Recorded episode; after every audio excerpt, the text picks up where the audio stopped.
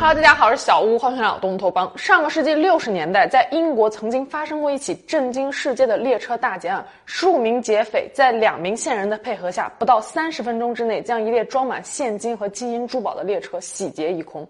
而最离奇的还不是案件本身，而是其中一名劫匪利用案件将自己包装成了一个妥妥的网红明星。今天就来跟大家分享英国列车大劫案以及隆尼·比格斯的一生。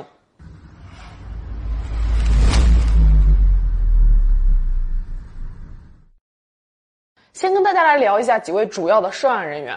隆尼·比格斯，一九二九年出生于英国伦敦的一个工人家庭，家中有五个兄弟姐妹，而从小父母和哥哥姐姐们的溺爱，让隆尼·比格斯染上了很多不良嗜好，就比如说偷盗。十五岁那一年，隆尼·比格斯第一次因为偷盗文具而被告上了法庭。十八岁的时候，比格斯加入了英国空军，父母以为军旅生活能够帮他改掉很多恶习。可是没想到，参军两年之后，比格斯因为有一次在药店里面偷窃而被开除了军籍。之后，比格斯偷过车、偷过钱，因为偷盗屡次入狱。也就是在监狱里面，他遇到了改变自己一生的人——布鲁斯·雷诺兹，也就是英国列车大劫案的主谋。布鲁斯·雷诺兹一九三一年出生于伦敦，是家中的独子，母亲在他四岁的时候就去世了，父亲后来也再婚。可能是因为缺乏管教，布鲁斯从小就是一个问题少年，打架、偷窃、抢劫，可以说没有他不敢干的。长大之后，布鲁斯在一家报社做过一段时间的会计，但是很快也厌倦了乏味的日常生活。一九五七年，布鲁斯参与抢劫了一名图书出版商，虽然说涉案金额不高，但是受害者遭到了严重的人身伤害，布鲁斯被判入狱一年。出狱之后，布鲁斯甚至加入了黑社会，在一九六二年的时候。布鲁斯还参与了伦敦希斯罗机场的运钞车抢劫案，劫走了六万两千英镑。而与布鲁斯有所不同的是，比格斯出狱之后呢，遇到了自己的真爱，一位小学校长的女儿查米安·鲍威尔。两个人很快就结婚了。婚后，比格斯决定金盆洗手，挣钱养家，当个好男人。但是人一旦有了一颗蠢蠢欲动的心，早晚还是要出事儿的。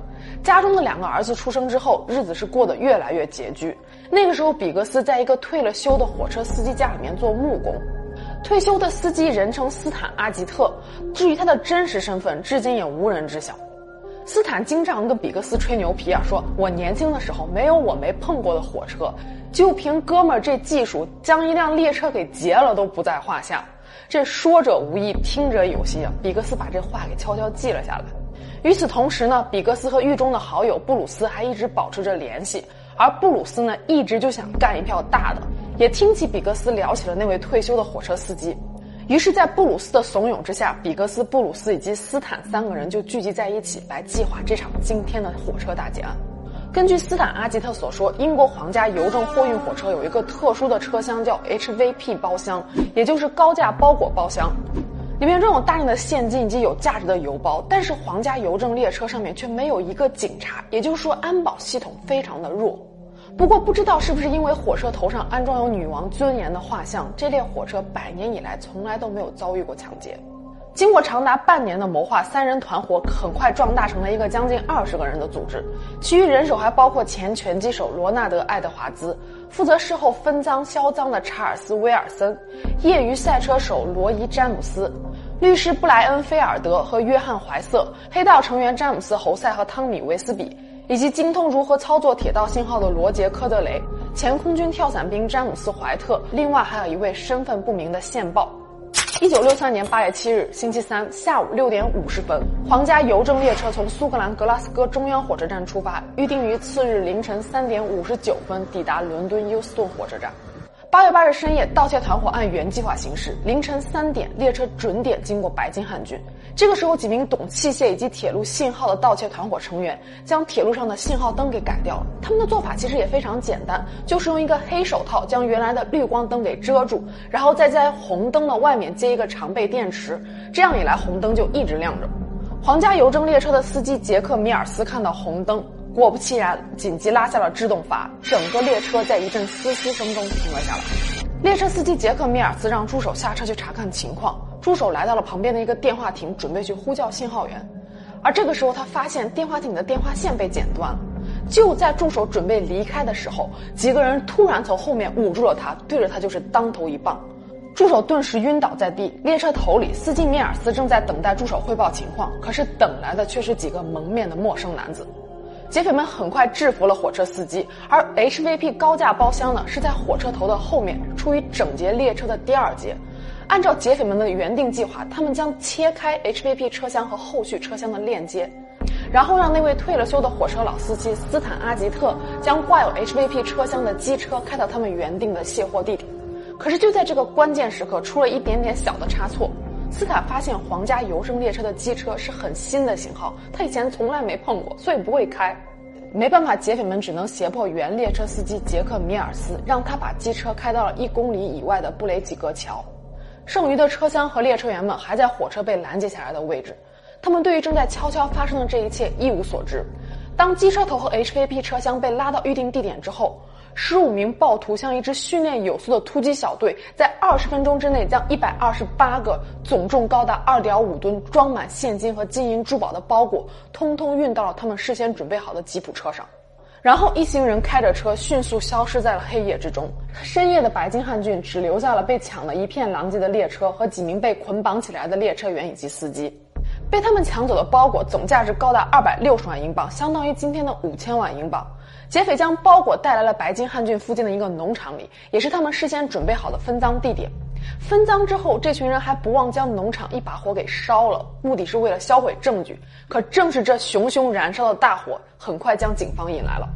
面对眼前的这一切，英国警方实际上是懵逼的。要知道，在英国的乡村从来没有发生过这样的大劫案。第二天，案件就上了各大媒体的头条，他们称这起案件是世界上最大的火车劫案。面对铺天盖地的报道，劫匪们并没有远走高飞，他们想等风声过去之后再做进一步的打算。于是这一帮人啊，就来到了白金汉郡附近的另外一个农场躲了起来。而事实证明，最危险的地方还是最危险的地方。警察一开始毫无目标和线索，他们计划在事发地点方圆五十公里之内进行搜索。但是上个世纪六十年代，监控系统还没有普及，尽管出动了直升机，眼前看到的只是一眼望不到尽头的牧场。这个时候，警方想到，不如出高价，让周围的牧民来提供一些有价值的线索。在银行的资助下，警方悬赏二十六万英镑来缉拿作案团伙。而案件能有进一步的进展，还多亏了一位牧民约翰·马里斯。三十四岁的约翰·马里斯带着妻儿在白金汉郡的一个村庄里面生活。乡村小镇几十年以来都没有什么大新闻，而最近皇家邮政列车被劫的这件事可以说是闹得沸沸扬扬，无人不知，无人不晓。那约翰就跟自己的妻子开玩笑说：“哎，报纸上不是说了，这帮劫匪很有可能躲在他们作案地点附近，那肯定就是旁边那一农场。”约翰说完之后，忍不住自己都笑了。那妻子呢，当然是没有把他说的话当成一回事儿。可是就在几天之后，正在放牛的约翰看见远处来了一辆越野车，几个男人从车上下来之后，就躲进了一栋屋子里面。大白天的，这个屋子的门是关得紧紧的，这在英国的乡下可是非常少见的。好奇心驱使之下，约翰就来到了这个屋子附近，想要一探究竟。他透过篱笆的缝隙看到，连窗帘都是拉着的。越想越奇怪，约翰就报了警。接到报案之后，警方很快赶来这间农场的小屋。之后，一位警员拍拍约翰的肩膀，说道：“老兄，你可是发现大家伙了。”而这间小屋真的就是这十几名劫匪的藏身之处。不过，警方赶来的时候，这群劫匪已经逃之夭夭了。在屋里发现了大量的罐头食品，还有印有皇家邮政字样的空钱袋，车库里还停有两辆越野车。从现场来看，这几个人真的是准备在这间小屋里面长期藏匿了。屋子里面还发现了一台被改装过的收音机，可以调频到警局来监视警方的行动。警方认为很有可能就是因为这台收音机，这群劫匪知道了警方前来抓捕他们的这一事实，而提前逃跑了。但是在慌乱之中，他们并没有来得及清理现场，屋子里面到处都是这几名劫匪的指纹，其中有很多人都是有过前科的。那警方很快就锁定了他们的身份。大部分的嫌疑犯在接下来的几个月内都纷纷被捕。主谋布鲁斯逃亡五年多，在一九六八年十一月份归案。劫匪中的十三个人都被判了三到三十年的有期徒刑，另外两个人因为证据不足无法起诉，还有两个人至今下落不明。对于他们大多数人来说，也许出狱之后都过着平淡无奇的生活，又或者他们重操旧业，干一些偷鸡摸狗的勾当。但是对于隆尼·比格斯来说，他精彩的人生才刚刚拉开序幕。在皇家列车大劫案中，比格斯分到了十四点七万英镑，因为他之前就有案底。这次比格斯被判了三十年有期徒刑。在服刑十五个月之后，一九六五年七月八日，比格斯趁狱警们不注意，用自制的绳梯翻过了八米高的围墙，跳入了一辆事先狱友为他安排好的敞篷搬家货车里面，从此开始了他的环球逃亡生涯。他先是乘船来到了比利时的布鲁塞尔，与此同时托狱友给自己的妻子捎去口信，说让他带着孩子和他在巴黎会合。在巴黎，比格斯花了四万英镑，相当于今天的七十五万英镑，去做了一个整容手术，改头换面，还搞到了一本新护照。随后，他和妻子会合之后，一家人来到了澳大利亚的悉尼，稍作整顿之后，一九六六年，比格斯一家搬到了南澳的阿德雷德，在那里，比格斯彻底更名为迈克尔·海恩斯。至此，他分得的十四点七万英镑已经花的只剩下七千英镑了。那一家人等吃等喝，这个时候怎么办呢？不知道是不是因为身在异国他乡，比格斯害怕了，他并没有重操旧业，干起偷盗的勾当，而是重新做回了装修木匠。就这样，一家人过了一段时间的平静生活。一九六七年，比格斯的第三个儿子出生了。在同一年，他也收到了一封奇怪的匿名信。寄信来的人说，国际刑警已经知道了他在阿德雷德的行踪，劝他一家人赶紧离开。虽然说不知道这封信是谁写的，但是比格斯认为保险起见，还是离开为上。随后，比格斯又举家搬迁到了墨尔本，在那里，他一边做一些装修的工作，还接到了一些电视台的活，曾经帮助 GTV 第九频道做过室内布景。不知道是不是因为比格斯曾经花大价钱做的整容手术被人坑了，还是说那个时候整容技术就真的不怎么样？比格斯竟然被电视台的同事给认出来了。一九六九年十月，一名记者发表了一篇文章，说曾经英国皇家列车大劫案的逃犯就在墨尔本，而此时很快成了新闻头条。比格斯再次准备出逃。当警方破门而入的时候，比格斯已经坐上了偷偷前往巴拿马的货轮。不过他这一次呢，没能带走妻儿，从此就与家人两岸相隔了。比格斯在巴拿马又搞来了一本新的护照，很快来到了巴西的里约热内卢。他刚到巴西就没消停，白天沙滩美女，晚上夜夜笙歌。在里约耶稣基督像下面，比格斯还买下了一处豪宅，和自己的脱衣舞女郎女友过起了同居生活。但是这只进不出的日子肯定是维持不了多久的，钱很快花完了，日子还是要继续过的，怎么办呢？一九七四年，就在比格斯逃亡十周年之际，一位自称是英国《每日邮报》的记者联系上了比格斯。比格斯再三考虑之下，决定以自己逃亡以及犯罪过程为筹码，和这位记者做一个交换，让这位记者回英国帮他周旋，在英国获得免起诉的保障。可是没想到，当比格斯赶去和记者见面的时候，等待着他的却是一名警察，就这样，比格斯再次被捕，在巴西入狱。可是上个世纪七十年代，巴西和英国之间并没有引渡条约。就在两国商议着如何将比格斯引渡回英国的时候，他在监狱里面又遇到了他的另外一位好心的狱友。似乎比格斯一生中的贵人全部都在监狱里。这位狱友告诉比格斯说，巴西有法律规定不能引渡巴西孩子的父母。于是比格斯就想到了他的脱衣舞女友。当时女友已经怀有比格斯的孩子了。几个月之后，一名男婴出生，比格斯不仅仅顺利获得了假释，还让英国引渡他的这场计划完全泡汤了。在澳洲的前妻也和比格斯离了婚，而前妻将比格斯的故事卖给了澳洲当地的一家杂志和出版社，获得了四万英镑的酬劳。从巴西出狱之后，比格斯重刑犯的身份可以说是人尽皆知了。他想要找到一份正常的工作，肯定是不可能的。这个时候，比格斯不知道是不是从前妻那里面得到了灵感，他想到，哦，好像我这故事还有挺多人喜欢听的，那何不出卖我自己的故事而赚点钱呢？他先是放出消息说自己就是1963年那次震惊世界的火车大劫案的主谋之一，然后在自己家举行了小规模的烧烤聚会，当地有不少游客慕名而来，想要一睹这惊世大盗的风采。一家旅行社似乎从中看到了商机，他和比格斯合作，开通了一条比格斯专线。专门接一些游客来比格斯家参观，听他讲讲故事，和他一起吃饭喝咖啡，走的时候还能拿到一个有比格斯签名的马克杯或者是 T 恤。而慕名而来的不仅仅有普通人，甚至还有英国传奇球星。一时之间，比格斯大大带动了当地的旅游业，有很多商铺也开始大量贩卖跟比格斯相关的周边产品。